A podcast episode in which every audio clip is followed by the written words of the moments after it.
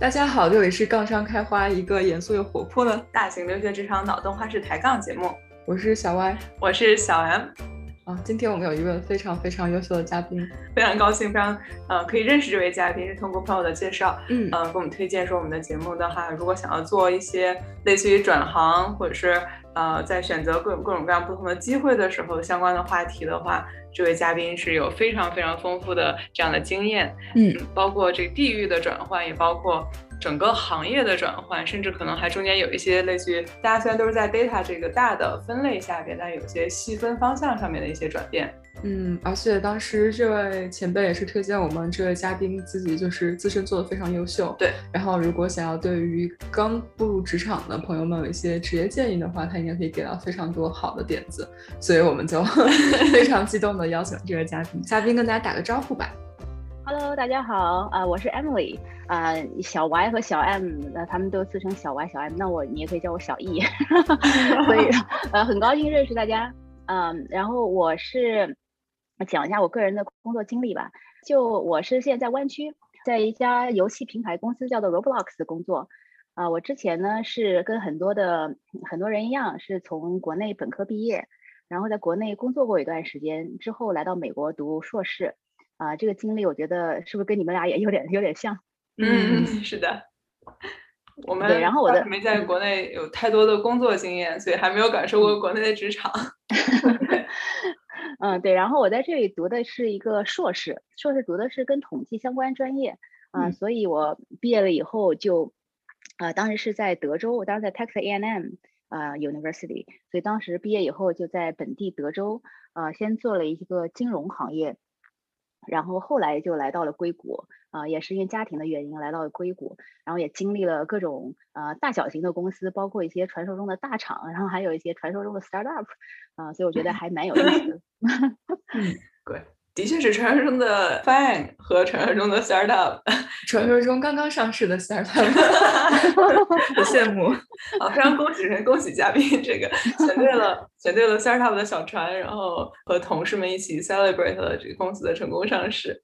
其实刚才听可以听到嘉宾有非常多的在美国的经历，还有包括就是在国内的经历。这点其实一开始我还忽略了这个嘉宾有在国内的这个经历，所以想要先问嘉宾一个话题是从德州 搬到加。加加州以后，呃，刚才您提到是主要是因为家庭的原因啊，不过可能这个也想问一下，有没有觉得两边的文化啦、环境啦有什么差异？嗯，会各自是更适合什么样的人呢？啊，问这个问题的背景呢，其实是因为可能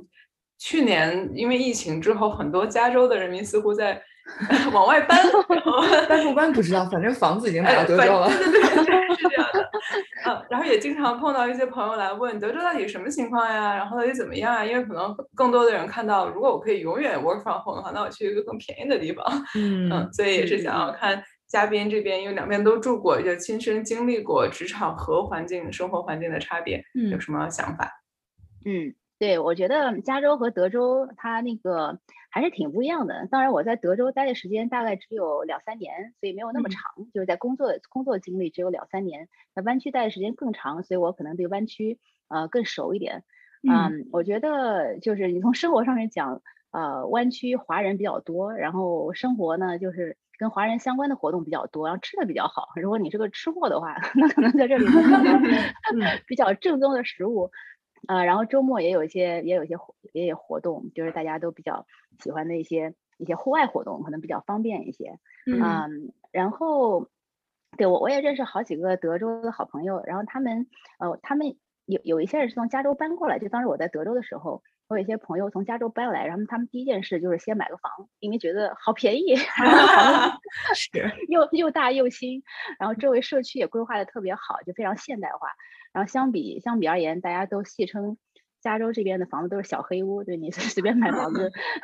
你是买一个一两千尺，大家觉得挺大的，但是在在德州，大家都说啊，这还是挺小的，呃，大家这个可能呃标准不太相同，嗯啊，就是对整体来说，我觉得就看你喜欢什么样的生活环境、生活方式。然后你有如果你有小孩的话，那我现在有有小孩，然后我我的感受是加州这边。呃，还是就推娃的这个劲头也比较大，这个可能也跟 呃加州有很多高科技的高科技的公司，然后大家可可能都在这方面从小也是也是有一些个人的经历。推娃的氛围可能比较强一点，我觉得，啊，各种如果你要上一些课外班呀，特别是学术方面的这个氛围可能会比较多，啊，当然这个我在德州没有经验了，但是我个人感觉加州这边资源还是挺多的，如果你对这方面有兴趣的话 已经感受到压力，对，这这个这个当然也不要内卷了，内卷太多也也不太好啊，但但是这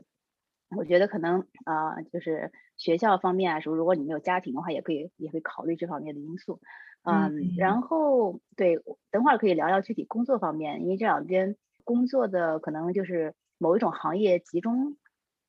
集中的呃情况也不太一样，所以等会儿下面可以等会儿再聊聊关于工作的东西。嗯，就是我 follow up 一个问题，可能有虽然年代有点久远，但是您说您在国内也有工作经历，然后来这边读书，然后在在。德州和加州工作，那您觉得国内？当然，可能国内的话，我觉得就可能甚至一个月一个样子，然后一年就已经变了很多了。但当时您刚过来美国时候，有感觉有什么差异吗？或者说，嗯，当时在国内的工作的感觉跟在美国工作的感觉有什么特别大的变化吗？嗯嗯嗯，对，这我觉得这个问题特别好，就是，呃，我当时在国内其实在一个政府部门。所以跟普通的那种公司可能环境不太相同，但是我也认识许多朋友，他们是在公司，包括是在国内有非常多新兴的这种 startup 行业，包括国内也有那些大厂，对吧？就是啊排在头部的一些一些公司。我觉得我的整体的印象是，国内它的工作氛围可能更加 top down 一点，就是从上自上而下。比如说公司如果有一些战略或者一些想做的东西，然后可能会给你布置任务，要做什么做什么，啊，就是这样的感觉。我听到的可能例子比较多，但是这也是我的个人的一种印象吧。然后在美国这里的公司呢，它相对比较的，嗯，比较贫瘠，就不太有那么大的一个 hierarchy，嗯，所以它相对有在在不少公司，特别是那种比较鼓励员工自主性的公司里面，所以很多事情是 bottom up 的。然后你有很多想法，你可以提出来，甚至你可以，你可以反对你老板的一些想法，大家可以讨论。我感觉国内好像它那个氛围是相对 top down 一点，当然这个可能也是呃因公司而异，因人而异，所以啊这是我的一个印象。嗯，我觉得说到这点其实挺有趣的，因为我前一段时间正好听了另外一个朋友聊了一句，他说他们公司新来了一个比较高层的领导，这领导之前是大中华地区的一个就是大头，虽然这公司是一个美国公司。然后说来了之后，感觉这领导跟就是全公司的水土不服，就可能就 我在想，就可能跟您刚才说的这个做事的方式不一样，因为可能他作为领导要推你的战略，可能就几种不同的方式。对。然后他可能他之前在就是国内那么长时间的一些战略，现在不一定能够有得到一样的反应和回报。嗯。然后我就觉得还挺有意思的。然后就是顺便给听众们如果解释一下刚才说的 Emily 说的 top down 和 bottom up。Top down 我们说就是自上而下一层层传下来，上级要什么，下面的人就要开始贯彻精神，然后开始推进。然后 bottom up 就比较可能很多美国文化比较开放，尤其是像嗯创业公司，大家都会是一种鼓励每个员工都特别有担当，然后呢你就把你要解决的问题作为公司特别大的一个问题解决，然后你有任何好方法都可以提出来，都可以跟自己的老板，甚至直接跟很高层的。领导去说啊，我我认为这件事你应该这样做，只要你说的有道理，大家都会就是不会因为你的级别，或者说因为每个人公司的年限而对这个意见有不同的反应。嗯，对，我觉得你说的特别好，就是对，就就是这种种感觉，可能是一种比较多元化、开放式的感觉。就是你如果和一个一个人聊天，你可能会觉得，哎，他特别平易近人，或者他他讲话特别搞笑，或者这个人哎怎么跟我聊这些这些这些有趣的东西，但是你发现他其实级别特别高。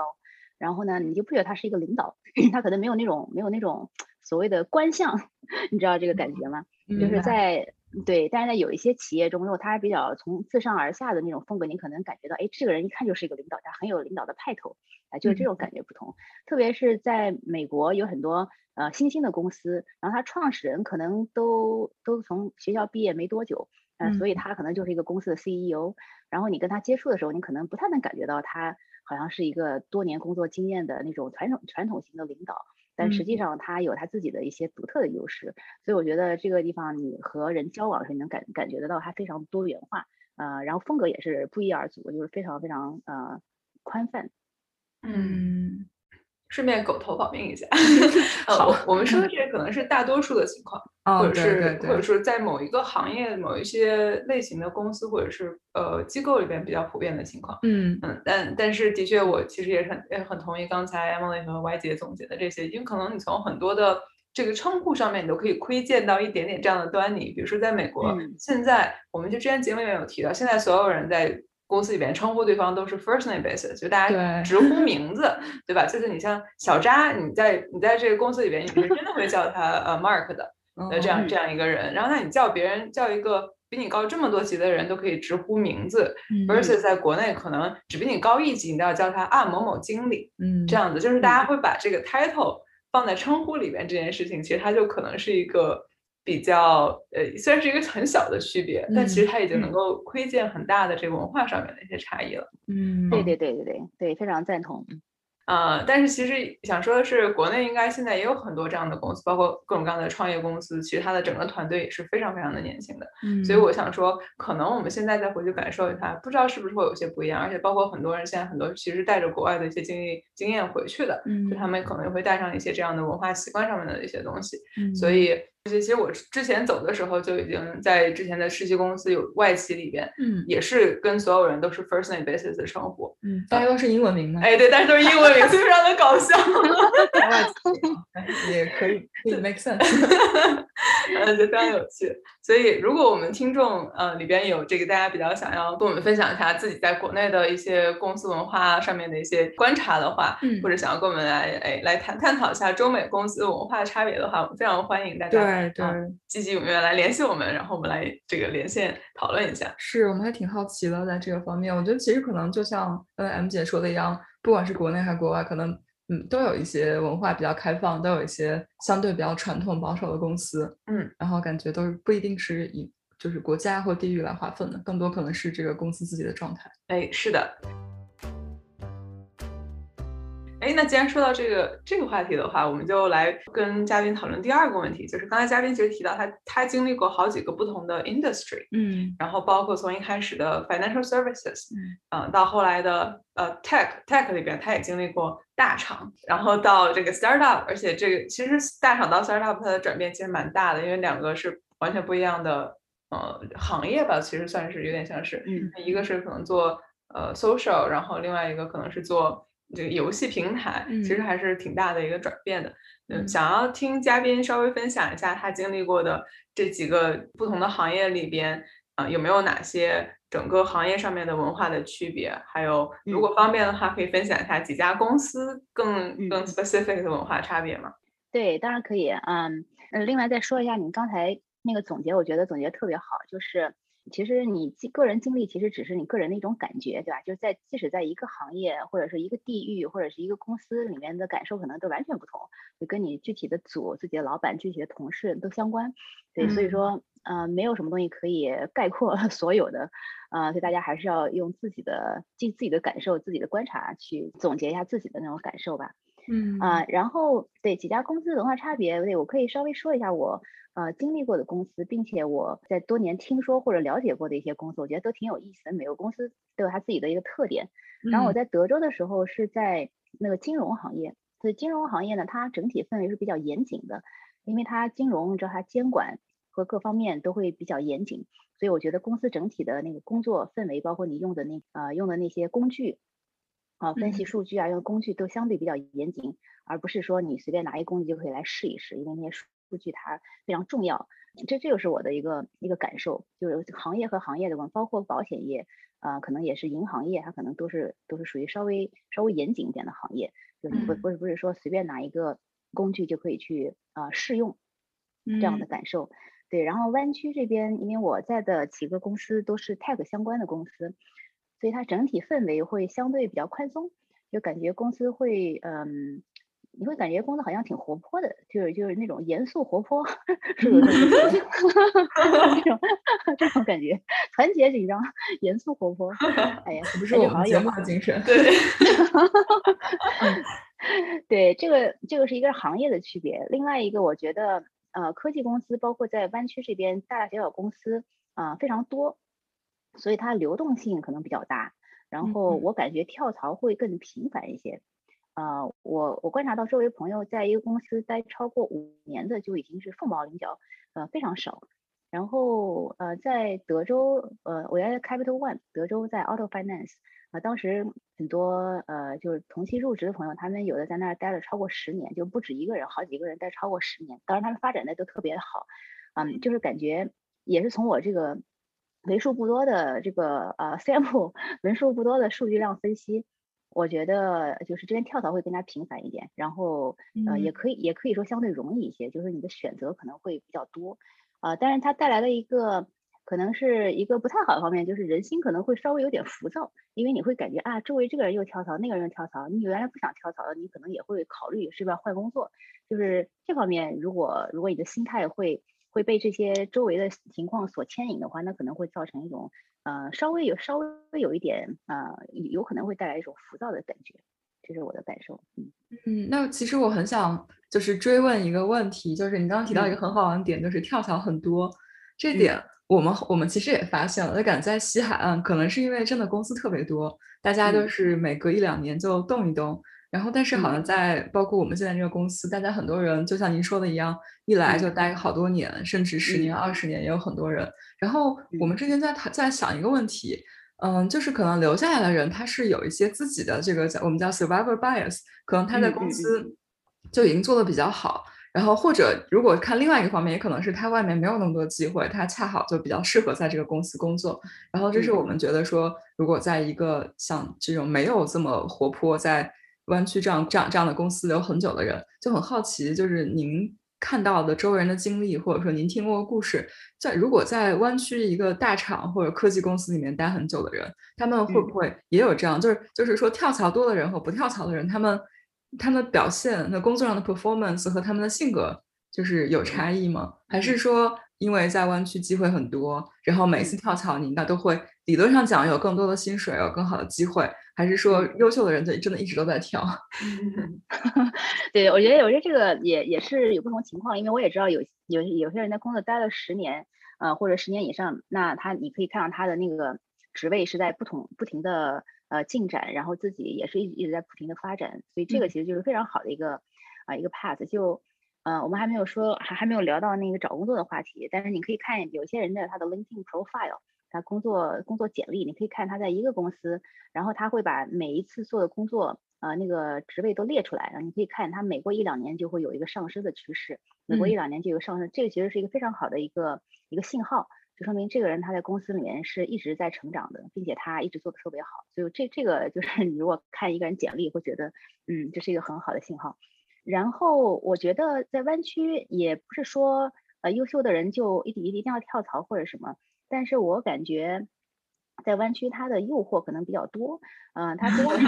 你，对，就不不一定是你想不想跳槽，而是呃你经常会接到呃猎头的一些询问。就是你即使什么都不干，然后呢，LinkedIn 上也会有一些人问你，哎，我们这公司现在需要招一个什么 lead 呀，你要不要过来？就是被问的多了，那你总有些几率可能会有很好奇或者感兴趣去问，对吧？就是你即使是一个被动的求职者，就是你是 passive 没有在主动在职场上找，那你有可能也会因为这种情况而误打误撞，哎，然后发现了一个新的行业、新的公司，然后就加入了。所以我觉得这是一个啊，这是一个氛围。如果没有 recruiter。没有人去主动找的话，那我觉得可能那就看个人的呃喜好，是不是愿意在一个公司啊长期干或者想经常换。但我也不太清楚其他地区是不是也是类似的情况，或者其他行业也是类似的情况。就是你如果经常被 recruiter 找的话，那可能你的心态就会发生变化，心想哎，原来外外面的世界还挺大的，还有很多东西可以去探索探索，对吧？然后这样子就会造成一些更多的流动。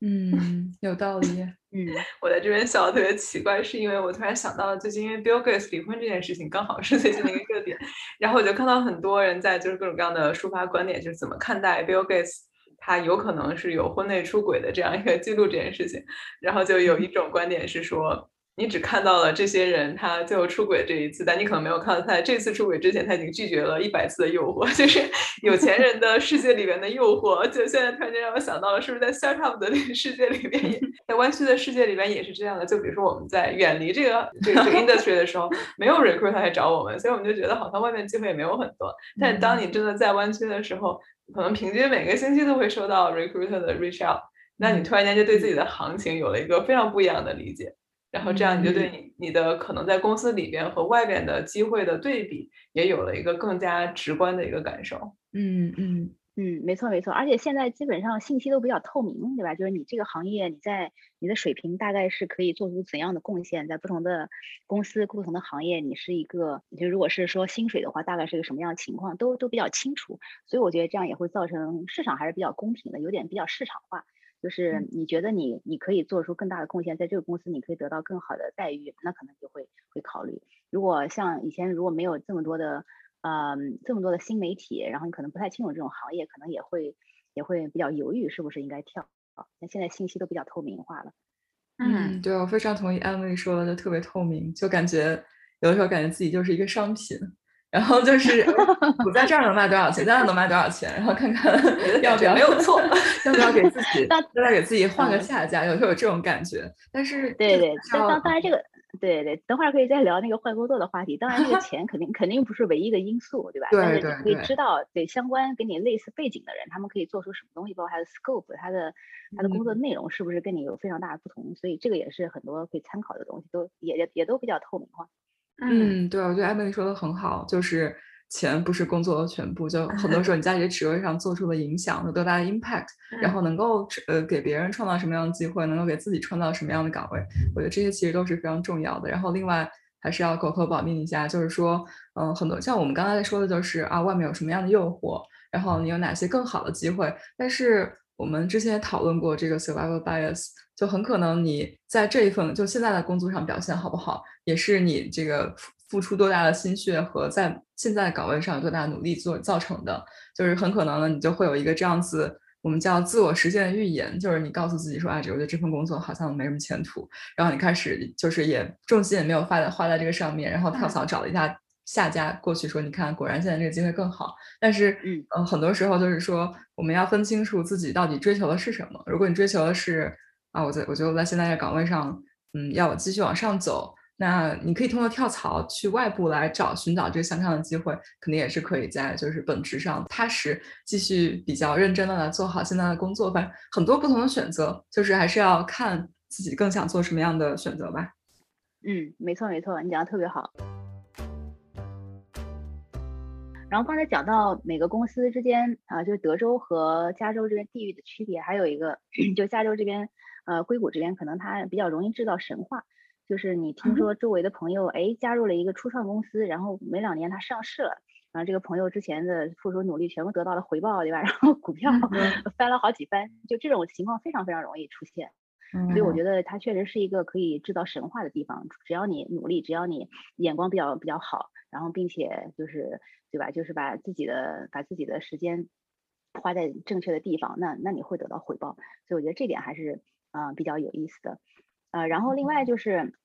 可以讲一讲具体一些公司的文化差别。对，就我之前在一些所谓大厂，比如说我去我在 Facebook 待了一段时间，然后 Facebook 呢，就是我觉得可以大家看一看每个公司他们自己的那个 core values，就每个公司都有自己的价值体系，然后这个价值体系通常就是啊三到五条或者是五到十条，然后这个这个是这个公司他们整体运营的一个啊一个大的把握。啊，所以你可以仔细的阅读一下，这个也是经过多年的考验、多年的修炼，然后总结出来的啊。所以这个份这个公司的核心价值和你自己价值是不是保持一致？我觉得这个还是挺重要的，因为你可以看出公司和公司区别非常大。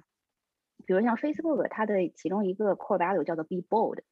就是啊大胆创新，就相当于是叫你大胆，然后你做东西你不用瞻前顾后啊，如果你有些新的想法，你就直接可以去。啊，直接可以去把它推出去。我记得在多年之前，这个其实啊，后面还有还接了一句叫 “be bold”，然后然后 “move fast”，还有 “break things”，就是你不要怕把东西给这个很有名 “break things”，对，把东西搞坏。后来现在 “break things” 已经去掉了，呃，什么呢？对，经常 搞坏的东西，对，那肯定肯定不要不鼓励大家去呃 break。为了搞坏而搞坏是吗？对对对对对对，就是说你要是真的呃可以更加嗯，就是可以继续创新，继续大胆，但是不要 break，那当然更好了，对吧？所以我觉得，但它总总体的那个氛围，你可是你是可以看出来的，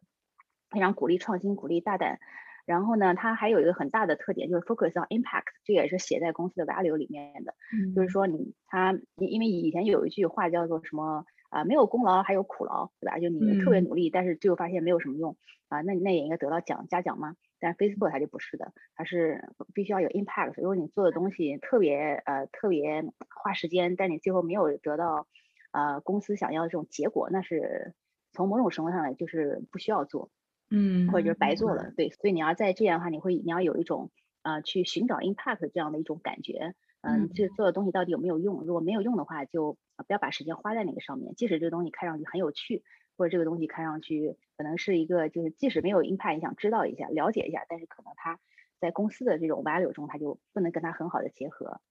呃，然后嗯，稍微插一句嘴。那你觉得这个会跟他鼓励创新这件事情有什么相互阻挠的地方吗？因为可能我的刻板印象中是，嗯，创新其实很多时候是要去尝试一些你你知道有可能不一定会会成功或者不一定会赚钱的东西，但是在这个过程中，它有可能会产生一些非常有趣的呃 chemistry。包括像我们知道的，像比如说 Google，它就是这样一个这样的公司，它可能百分之九十它投下去的项目都都不赚钱。然后，嗯，呃，那你如果只用 impact 来做它的衡量的话，那可能对于 Google 来说，它大多数的项目都不应该做。然后另外一个例子，可能比如说三 M 这家公司，3M，它的它的很多产品也是在。一些奇奇怪怪的尝试中，里边突然间发现了一个新的产品。所以我觉得，我我先说一下，在 Emily 说之前，我觉得这个其实可能在我看来不是很矛盾。这尤其是在一些发展很快的公司，比如说你要创新，然后呢，你可能你现在有十个很好的想法，有十个 great idea 都是新的，那只是说那 impact 的话，那他们这十个你可以预见它未来产生的 impact 可能会不一样。那我觉得公司可能只是说你还是要创新的，只是说呢你在做这十个 idea 的 rank ordering 的时候，你。需要看看 impact 最大的是哪一个，可以从这个开始做起。嗯，我觉得不是鼓励大家不去做，而是可能我觉得是在资源资源的配置上，还有就是给大家一个方向。就是因为如果随意创新的话，可能很多时候你会有很多天马行空的想法，但是不一定能落地啊。或者说导致公司很多资源，就是大家跟公司追求的东西会不一样，因为公司永远是追求，对吧？就就要 对员工负责，对股东负责，然后要推自己的一些东西。那我觉得可能，如果是跟大家所有东西都说好，我就看 impact。但 impact 其实一般来说，这个所谓的影响，也就是你对于这个公司的盈利啊和这个营收的一些影响，对吧？那它还是类似于给你规定了一个一个大方向，就是你还是要创新。但是我就说，你们大家都朝着这一个方向创新，这是我的理解。艾薇，你觉得？你你补充一下，你刚才说的，因为你还是有很多一手的经验。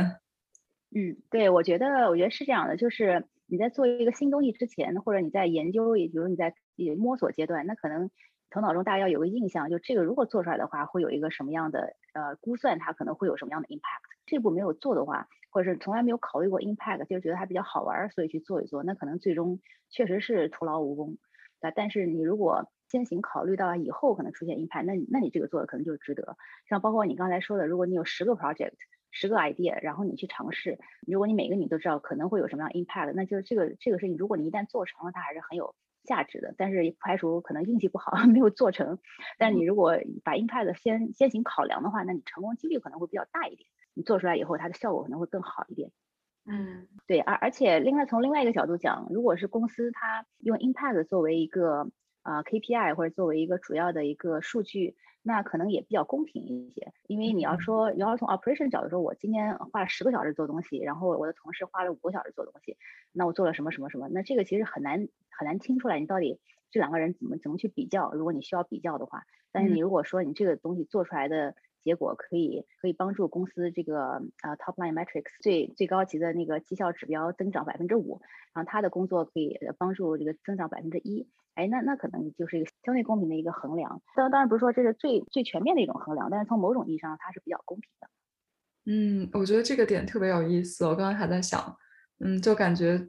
其实确实是它可以帮帮大家 normalize 一些数据点。就是，尤其是回到刚才您说那句话，就是没有功劳也有苦劳，就可能这个就完全不适用。就大家最后就看谁功劳大，然后那你花的时间就感觉好像最后看的这个 metric 就是你的 impact divided by resource 或者说 effort。那大家都希望这个比值越大越好，然后那可能就是一个比较容易来做一些比较，就可能哪些团队之间大家谁对公司产生了更大的影响。然后或者每个个人之间怎么做这个绩效考评等等，我感觉很怎么说呢？就感觉还挺有意思，感觉也很赤裸，就是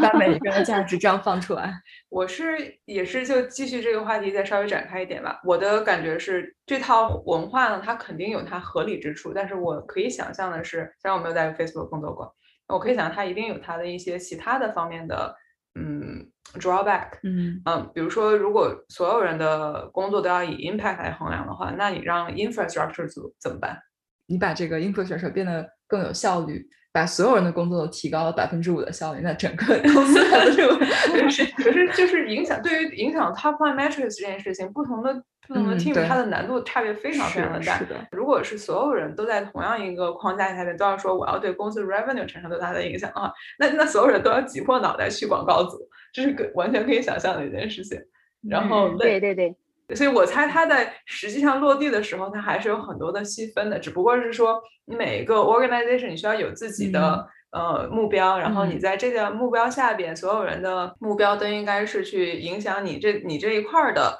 top line metrics，而不是整个公司 top line metrics。但是依然在这种情情况下。但这个不是 Facebook 自己的问题，这我觉得是一个普遍的问题，就是在一个公司里面最盈利的部门跟最 focus on cost 的部门，呃，肯定还是盈利的部门得到的这个最后得到的瓜比较大，分到的功劳比较多。嗯，这这这个我觉得倒也不一定，因为它每个公司不同部门的职能是不一样的，就像你刚才说的，其实每个职能部门它有自己的一个 KPI。其实只要在这个职能部门之内，它有一个一个目标，然后每个人按照这个目标去衡量，这样的就是相对比较公平的。呃，我的意思不是说所有的部门都是为同一个公司的 KPI 呃努力，这个其实不太可能。来，像你刚才说的那个 infra，他们自己可能，比如说我们今年要要推出这几个东西，会提高工作效率呃百分之几，对吧？然后你可以看这个 project 提高百分之几，那个 project 提高百分之几，可以从这种角度去看。它不是直接的呃影响了公司的最顶端的 KPI，但是它有一个有一个衡量标准，这样比较这样就会比较公平一些。嗯，非常 make sense。嗯，有一个比较敏感的问题，不知道可不可以问？嗯好像在 好，好像就是在这个 flag 里面，大家好像认为 Facebook 整个文化它是比较卷的，就是比较累，然后大家都非常 aggressive 吗？对，好像有这个什么，比如说有强制的末位淘汰制。或者是就是你到了某一段时间以后，如果你升不上去的话，那你可能就要被 manage out。嗯，这个我的观察是因为我之前在 Facebook，然后啊，在早之前是在 LinkedIn 和 eBay，就那个 eBay 他们公司文化可能会不是不是特别强调 impact，呃，然后 Facebook 它比较强调 impact，这样你其实确实大家就有一种紧迫感。然后我觉得它其实是友好，当然也有一些有好处，也有一些坏处。好处就是大家成成长的非常快，就是我可以看到在 Facebook 你。就是升职，或者说你啊学到新东西，然后你就是你，比如你写一段 code，你要是想试不什么东西，会特别特别的特别特别的快，有很多人会支持你，啊节奏比较快，这样我觉得对个人成长来说，特别是新入职的同学们来说，这个成长是非常快，速度可能比你在一个慢节奏的公司要快一倍，啊你学到东西也多，然后年龄派也多，也会有一些成就感，所以我觉得这个是他比较好的一方面。然后从另外一方面，他可能压力会比较大，如果你在一个特别。呃，竞争比较激烈的一个领域，然后业绩压力比较大，那你可能会传递到每个人本身。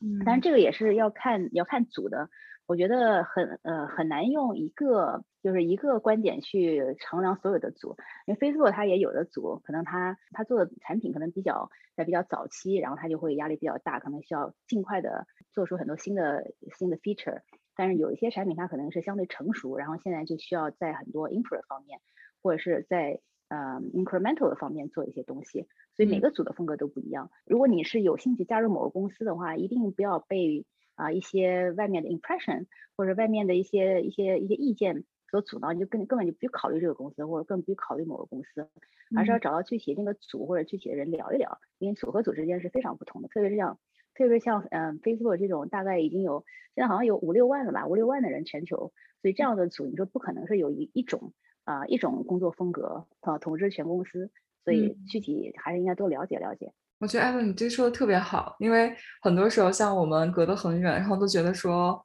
对这个公司整体的印象就是这个样子，然后就有一种主观的喜欢或者不喜欢，然后就在自己心中的时候就就啊，我就不考虑了，因为听起来很可怕这种。嗯，但是你说特别对，就是其实哪怕没有这么大规模的公司，其实里面每个组之间的。文化包括组内的氛围都不一样，那对这种很大的公司，其实真的是选择也很多，就是我们听到那些可能都只是几个数据点，然后但事实是什么样子，其实很难去以偏概全。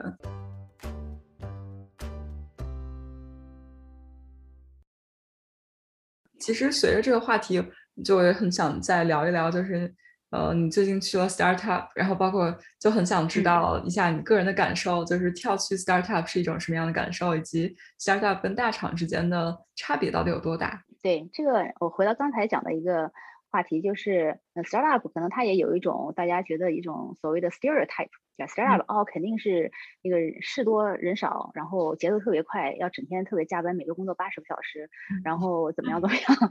这可能这可能也是有印象，所以有的有的同学们可能想到 startup 说啊，我肯定去 startup，因为我不喜欢那种氛围。但是 startup 也是有非常多种的，然后他的工作的公司文化也非常不同。比如我现在在的那个 Roblox，Roblox 它是一个游戏平台公司。呃，然后呢，他，然后我也仔细看了他们的，我在之前，呃，就是参加这个组之前，我也看了他们的公司的那个 core values，就它的核心价值观非常有意思。他说 take the long view 是排在第一位的，就是要从长计议，就不是追求那个短期的一些一些盈利或者是什么。然后呢，他强调 ownership，然后强调 self organize，啊，然后 get stuff done，然后还有 respect the community，这个就是公司的一个一个文化。然后我觉得非常好奇，然后我想这种 startup 公司它 take the long view，它这个到底是什么意思呢？对吧？难道不是应该呃像很多 stereotype 里面说的一样，短平快，赶紧把东西弄出去，对吧？就不停的快速进展。然后后来我来到这个公司，我觉得他的确实是跟他的价值观非常的吻合，说的那个 core value 非常的吻合。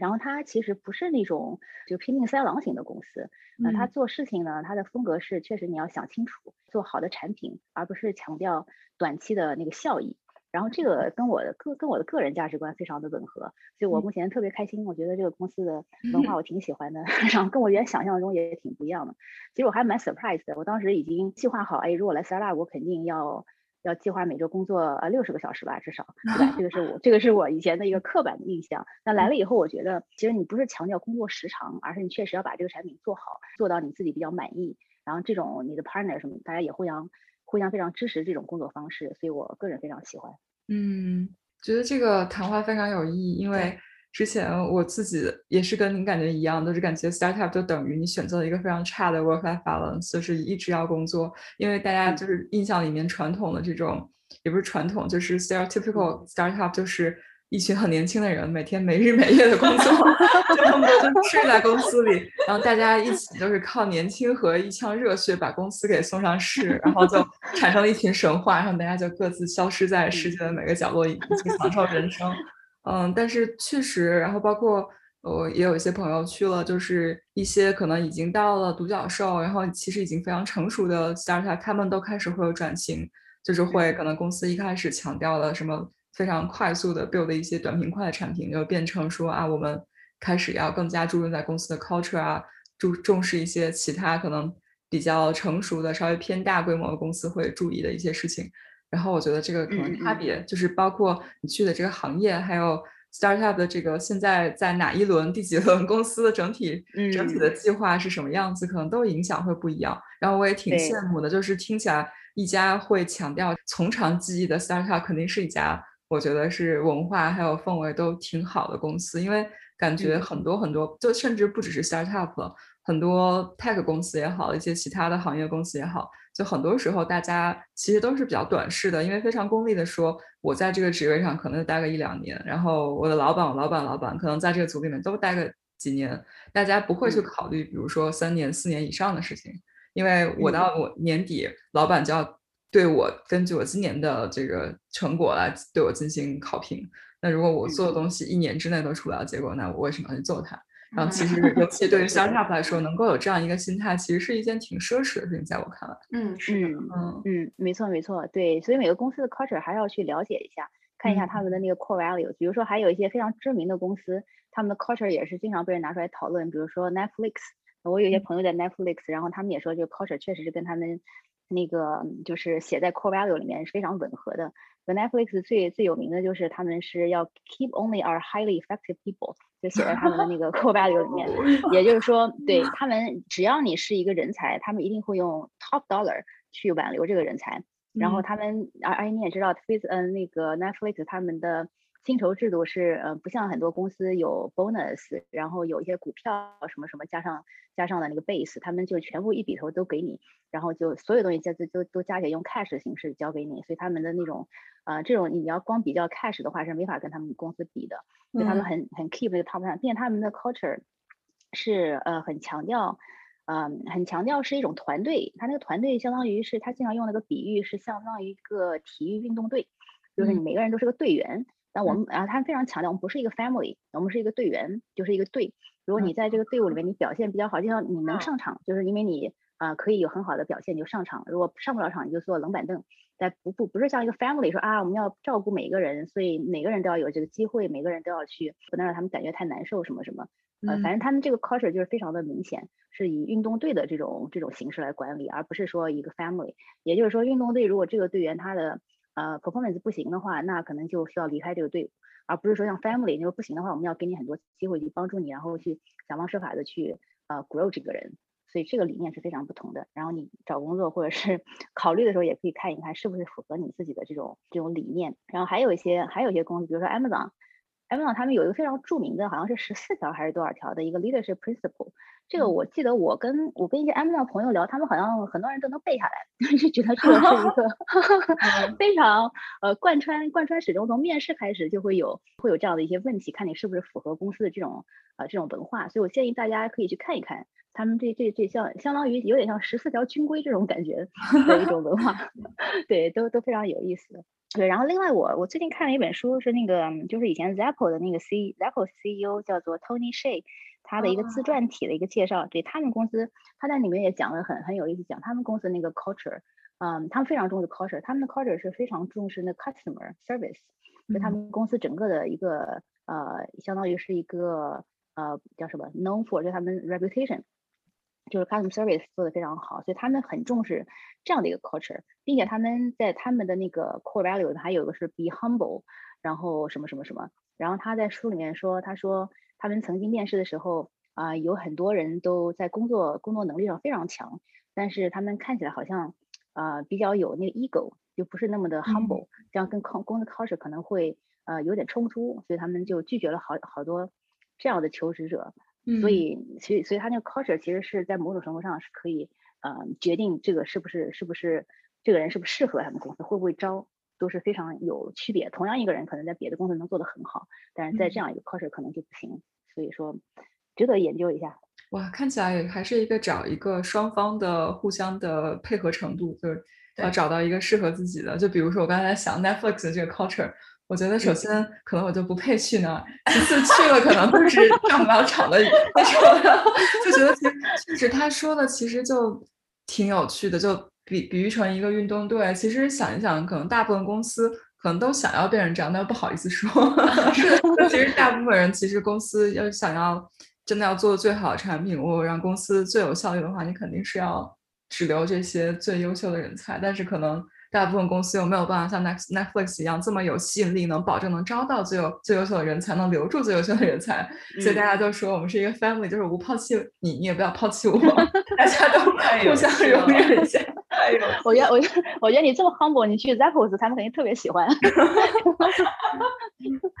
哇，可太有趣了！嘉宾真的是一个宝藏。对对，今天聊的就很开心。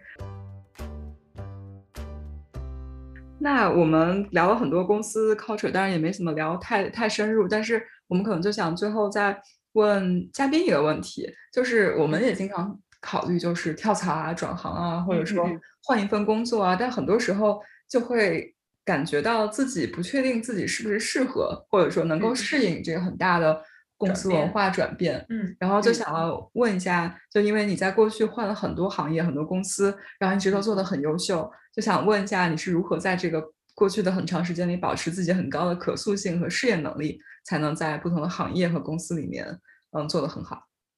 嗯嗯，对，这个这个，我觉得我我我也没有跳到太多公司啊，也没有也没有整天跳槽。我在美国工作差不多也有十十十几年，十五年，十四年，十五年，对，所以时间还挺长的。做管理工作。然后也做过 IC，所以我觉得，呃，我个人感觉最重要的一点就是要保持对这个市场的敏感度和好奇心。在一个地方做了很久，比如说你做了四五年一个公司，你可能也得知道外面发生了什么事情，然后什么公司现在正在做什么，然后你这个行业有没有什么变化，比如说有些什么新的 tool 出来了，然后有些新的技术，我觉得要一定要保持这种一种好奇心，还有你对这个其他情况的了解，不要局限于你目前做这个工作。然后第二个就是我觉得。呃，跟他相辅相成的一点就是要跟大家多交谈，就多跟不同行业、不同不同呃地方的朋友多聊聊天，这样像聊天中能产生很多的火花。你可以知道哦，原来还有这么有趣的东西，哎，原来这个行业现在发展成这样了。我觉得就是多看一看，多了解一些情况，这样子可以拓展一下你的那个思路。反正从我个人角度讲，我觉得多看看书，然后自己可以跟自己对对话，思考一些东西，让自己更了解自己。这个可能不仅限于找工作相关。就是对自己有更多的了解，比如你是一个什么样，你到底在工作中想寻求什么，然后什么样的工作可以真真的让你开心，什么样的工作可能就是你很适合的，但你其实一点都不喜欢，所以你一定要对自己有一个充分的了解，这样你才能在职场中可以找到特别特别适合自己的，因为这个，呃，适适合程度与否，可能直接决定了你每天是不是开心，这个我觉得挺重要的，还比较有长期的一个效果。然后还有一个，我觉得可以。就是大家没事干，可以多看看别的公司的招聘招聘广告，就是看他们的 job description 上面写的是什么，因为你可以发现现在。比如说我是呃 data science 行业的，现在知道 data science，它可能写的需要的那个技能跟几年前是完全不同的，对它提提出的那些那些 tool 跟以前也不同。你可以看看有什么东西你是不懂的，哎，不懂的话正好是个机会，现在就可以去带着在日常工作中了解一下，这个我觉得就挺好的，而不是说等你找工作的时候再去看，然后突然发现啊这也不懂那也不懂，或者这个我也想学那个我也想学，那恐怕时间就不够了，然后然后也也是就是没有没有实际工作的积累。朋我我原来有个朋友，他就是特别特别对外面这些呃新兴的一些公司啊什么特别有好奇心。然后他他说他保持这个市场竞争力的一个方法就是时不时就去面个试。他 他并并没有真的想去，并并没有真想跳槽，但是他这可能就是一个极端，不光是看招聘广告，甚至自己还去面个试。嗯，就是在不同行业，比如说你每呃每个 quarter 或者每每半每半年就去面一下，看看自己在市场中是不是还有这个竞争力，是不是还能够找到你想要的工作。那当然，他可能也也不是说整天去面试，也然后也 也，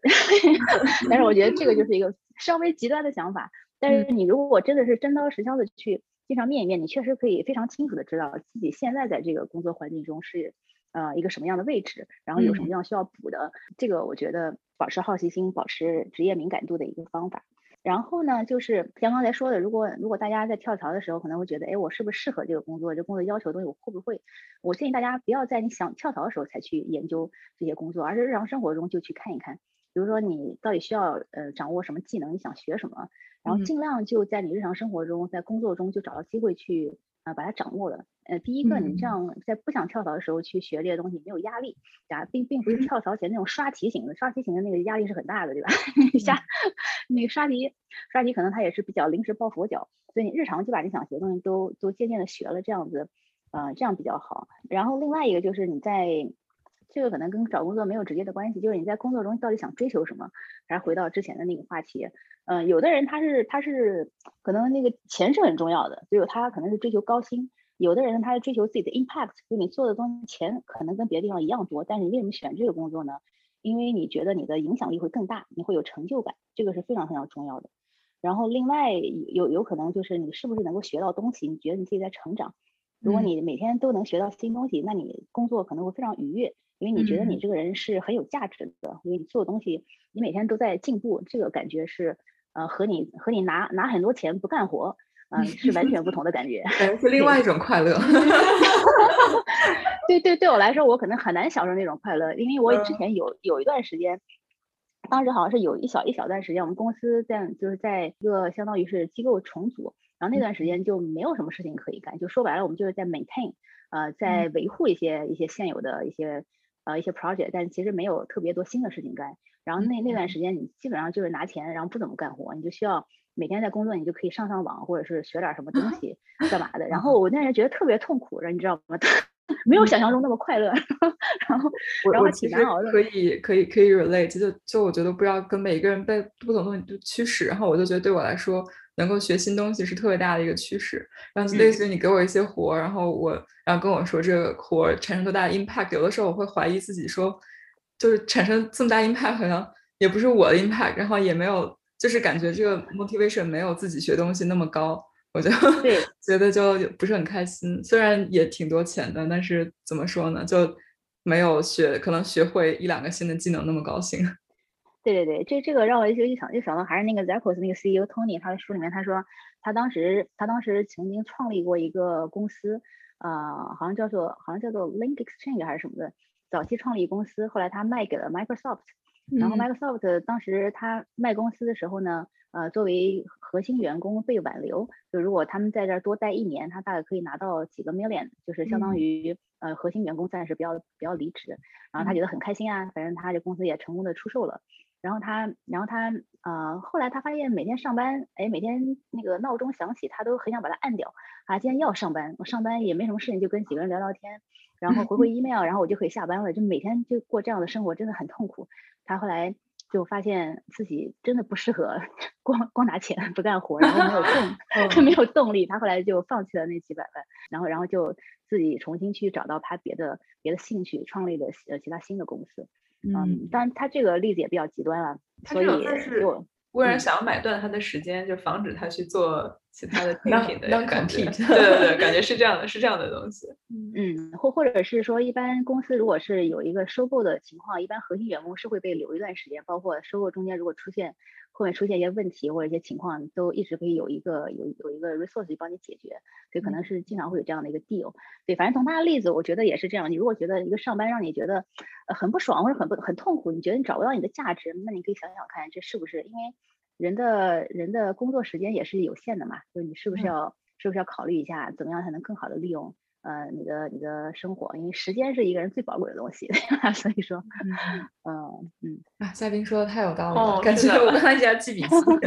就是到底要如何让自己保持更高的可塑性？因为其实我刚才就想补充，就是说，其实我刚刚步入职场之后，有一位前辈曾经给我的建议，其实就是你。如果想要让自己保持很高的竞争力的话，就应该时不时的去面试。然后，而且他当时跟我说的是，你待的越开心，越要去面试，不是说你不开心的才要去面试。我当时就觉得说啊，这是什么道理？他就说你可能开心的时候，你意识不到自己的能力到底是什么样子，因为你在这个环境中如鱼得水，你可能有更多的盲点，就不知道自己到底缺什么。然后呢，去面试就可能会给你一些不一样的想法，就要么就是哦，我还缺这些，要么就是。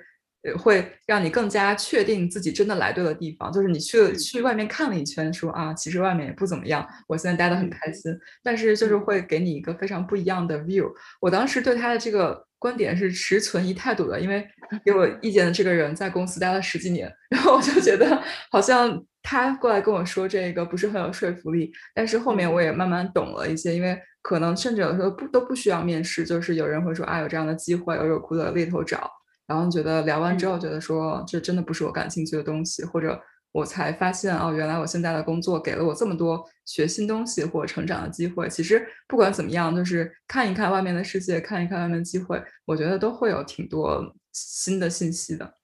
嗯，没错没错，对，就是有比较才能有鉴别，对吧？如果不知道其他的情况，那可能对自己的自身的那估评估可能是不准确的。对，然后我也很同意，呃，之前那个前辈给你提的意见，就是你在。呃，逆境中去找工作，还是在顺境中去找工作？其实我个人感觉，你要是在顺境中，但你隐隐隐的意识到你可能啊还想有更大的发展，在这个时候找工作可能是比较容易的。一个是呃很重要一点是你的那个心态，就你在顺境中，你不是有找工作的压力，就你可找可不找。那个时候你找工作，你心态其实是非常不一样。你去面试的时候，你不会说非常 desperate。就说啊，我一定要就非非这个公司不行，然后那种那种感觉会传递到你的每一个面试中，每一个交谈中，然后也会也会对你自己的心态造成很大的影响。然后你如果在逆境中的话，你可能真的就是就是找工作或者压力很大，那个人人也会比较难受。所以，我我倒是比较比较同意，你只要觉得你自己呃可以换一换，或者想学新的东西，你不一定要等到你非走不可的时候才去才去找。嗯，对，其实说的挺好的。嗯，哼，感觉是不是脸上露出很多笑容？感觉他要我没有没有没有感觉 没有别的意思啊，没有别的意思。因为我刚才就是，其实整个刚才聊天聊下来，就中间有很多地方，我就在自己不停的反省，就是你看我在这家公司已经待了六年多了，对吧？其实，在很多人看来都已经是。包括我们很多听众有时候也会问我们，就是你们怎么可以在一家公司待这么长时间呢？诱惑不够多，诱惑不够多，是的，是的，是的，就像自己比较懒，所以对，但是一定受到了很多启发。具体什么启发？我说，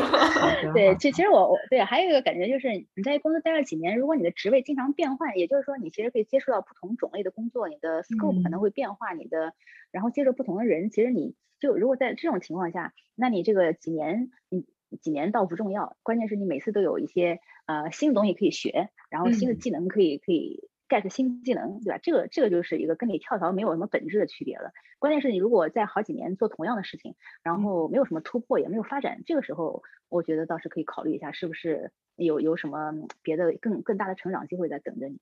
嗯，对，刚才我觉得艾米说的这点非常好，就是只要还在学东西，只要是一个向上的趋势，可能。就感觉没有时间很长，也没有什么关系。我觉得可能我们现在的公司给我们的机会就是可能做个一两年，你可以有个 rotation，然后换个组，换点东西做。然后我觉得这可能也是大家大部分人还没有到一个很疲倦的状态，就还是在有有新东西做、新东西学，觉得这样就就没有那么大的动力，说我真的很很厌烦了，想换一个东西做。对，而而且它也不一定是一定要是向上的机会，你向上可能就是职位的，就是升职。你就是平向的，像你说的那种 rotation，它其实只是平向的，就是平平级的移动，对吧？甚至我知道有一些人，他原来是做 PM 的，做 product manager，然后他哎特别想学关于某一个 engineering 的东西，他就他就宁宁可降职到那边去学，专门去学那个东西，然后学完了以后，他可以再到别的地方去做他。呃，更有更有 impact 的呃的的结果，所以我觉得对，只要你能学到新东西，不管你是在评级或者是向上或者换公司，它主要目的都是一样，就是个人的成长。只要你觉得你是一直在成长，那就是有效果的。嗯，说的太好了。呃，我就觉得。我对硅谷的很多人的一个印象，可能也是刻板印象，就是感觉大家是对于这个知识有着非常强的好奇心的，嗯，然后 versus 啊，可能很多，比如说我自己，我就不说别人，我自己可能是对于，嗯，climb corporate ladder 这件事情是非常好奇的，嗯，然后所以我可能。有时候看到硅谷里边就是跳来跳去，我知道很多人其实是抱着去扩拓宽自己的知识面，了解一个新的领域为他自己最大的 driver。但是可能在我看来，就是我就会很想问，那你不会考虑到说，你到了一定程度以后，你不再是一个汲取知识的人，你可能变成了一个更加的展示你 leadership skill 的人。然后那在他的职业选择的时候，就包括跳槽与不跳槽，那很多时候在于这个呃 title 上其实是会有一个差别的。而且像刚才 Emily 提到的。有的时候他可能转了呃 job family，甚至还会一个一个 level down，这个是一个我一直有在想的问题。可能最后归结到归根到底，还是感觉是每个人他感兴趣的点不一样。对，就是找到你喜欢的东西，嗯，自己能够说服自己，其实是最重要的。是，我觉得到最后都是说服自己，对吧？我到底做这份工作到底是为了多拿钱，还是为了多学东西，还是为了为更高的 title？我觉得各个方面都其实，那你就是到底要 prioritize 什么东西？因为感觉世俗的话，每个人就是，其实我觉得这个在美国可能还好，就是美国社会价值它相对我觉得更多元一点，至少大家表面上的更多元一点。就大家觉得说你追求什么，就是每个人都有追求自己想追求的东西的自由，就是你一直做一份工作做二十年不升职，别人也不会觉得有什么问题。然后就只要你自己开心。但是可能在在国内，我觉得有的时候就是大家有一个普世的价值观，就觉得说你就是要升职，就是要加薪，就是要。出任 CEO 迎娶白富美，那怎么办呢？就是就是会有这种被推着走的感觉。嗯，我并不是觉得我非常非要这个升职加薪迎娶白富美，是不是？我是我是对于担任那种更加的 strategic planning，然后呃领导一个团队，然后让这个团队去 deliver 一个什么东西，对这件事情是非常有兴趣的。所以这可能对于。其他人可能有另外一些一些很多朋友，他是对于我自己能够解决一个什么样的新的 intellectual problem，嗯，他是非常感兴趣的，嗯，就感觉他是两种很不一样的兴趣点，是，对对对，就是你的 motivation 是不一样的，因为我听说很多人都很想当 manager，就 IC 转 manager，感觉是个很巨大的转变，然后有一些人的转变只是因为 manager 升职的，呃，或者他的发展就是你再往后发展的容易一些，因为你要是做一个 tech lead。然后一直往上升，可能就凤毛麟角。你 tag 要非常非常强，这可能是比较难。manager track 可能升职快一些，这是一部分人的想法。另一部分人呢，他就想汲取 manager 的经验，他可能特别，他从来没有 manage 过别人，他想学习，就相当于是掌握一些新技能。嗯，然后这个是一种想法。然后另外一些人就是纯粹觉得 manager 钱多，所以我就要做 manager。然后有一些人是出于就权力比较大啊，你可以控制，你可以你可以有有更大的一些话语权，从这些方面去讲。所以动力。嗯，这个动力可以决定你以后做这东西是不是快乐。我觉得，反正我这人可能有点佛性啊。我觉得工作中你你这个心态和快乐程度也是挺重要的。如果你是为了升职加薪的话，那你做了一个你不喜欢的东西，那你呃可能进门的时候会很很很愉快，就是那个拿到敲门砖那块很愉快。但是你之后每天的工作如果都是一种煎熬的话，那那那也没啥意思。反正 佛性的想法就是你要找一个你真正每天 day to day 可以可能可能觉得比较。嗯，比较开心的东西。然后，那有一个词叫做 fulfillment，就你在这工作中，你能不能得到你的那种 fulfillment？嗯，因为，因为很多很多时候，你看换工作，主要先考虑，哎，这个薪水有多多少，对吧？但是你你也会在，你也你也会听很多人说，哎呀，我加入了一个 startup，然后他们上市了，然后我现在得到了一副金手铐。就金手铐就是你可能有很多的，你有很多钱，但是他把你铐着，那你很不喜欢做这工作，你到底走还是不走？这个就造成了一种呃很很奇怪，但是嗯就是这种矛盾。所以说你每天的每天的呃快乐与否，其实还是跟这个工作跟你是不是适合，你是不是喜欢有更直接的关系。嗯嗯，非常好。那我们先小结一下今天这个上期节目聊的很多东西，其实可能归根到底。我们其实呃和嘉宾一起讨论的是各种各样的文化和各种各样的选择，嗯，然后希望跟大家讲的还是多想一想自己喜欢什么东西。对，首先要了解自己，对，嗯，然后再去听我们嘉宾刚才其实分享了，他随随便就点出了好几个公司的 core value，这件事情，这真的是真的是令我非常的 impressive，呃，然后。呃，就可能去多做，平时多做一些 research，对吧？然后看看这个外边的世界到底是什么样的，然后都想一想跟你想要的东西是不是吻合的，然后最后找一个跟自己最啊 fit 的这样一个机会。对，对，我觉得他还给他讲一下，就是对，就最后你考虑了很多，然后最终呢还是自己的心态要呃要 positive。我觉得这个是这个是可能是在所有东西的。呃，最上层心态要平和一些，心态 positive 一些，就是，嗯，就就算你做了很多 research，就算你觉得这个公司特别适合你，然后你工作可能工作一段时间，你还是会有些困惑，觉得我到底适不适合这个公司。然后你只要有，嗯，比较健康良好的心态，相信我是一个人才，你总能找到适合自己的。呃，遇到逆境的时候也不要气馁，然后遇到顺境的时候也不要得意忘形。然后我觉得，就是对。对，对，就是这个心态，可能在很多时候，呃，也也是也是非常重要的吧。嗯嗯，好，我觉得非常好。那我们今天先 wrap up，呃，上期节目，嗯，然后我们的下期节目，那可真的是太厉害了，我跟你讲。我们下期节目既然如此的厉害，那我们就迫不及待与大家见面了。那么在下期节目跟大家见面之前，祝大家生活都能杠上开花，节节高，下次再见。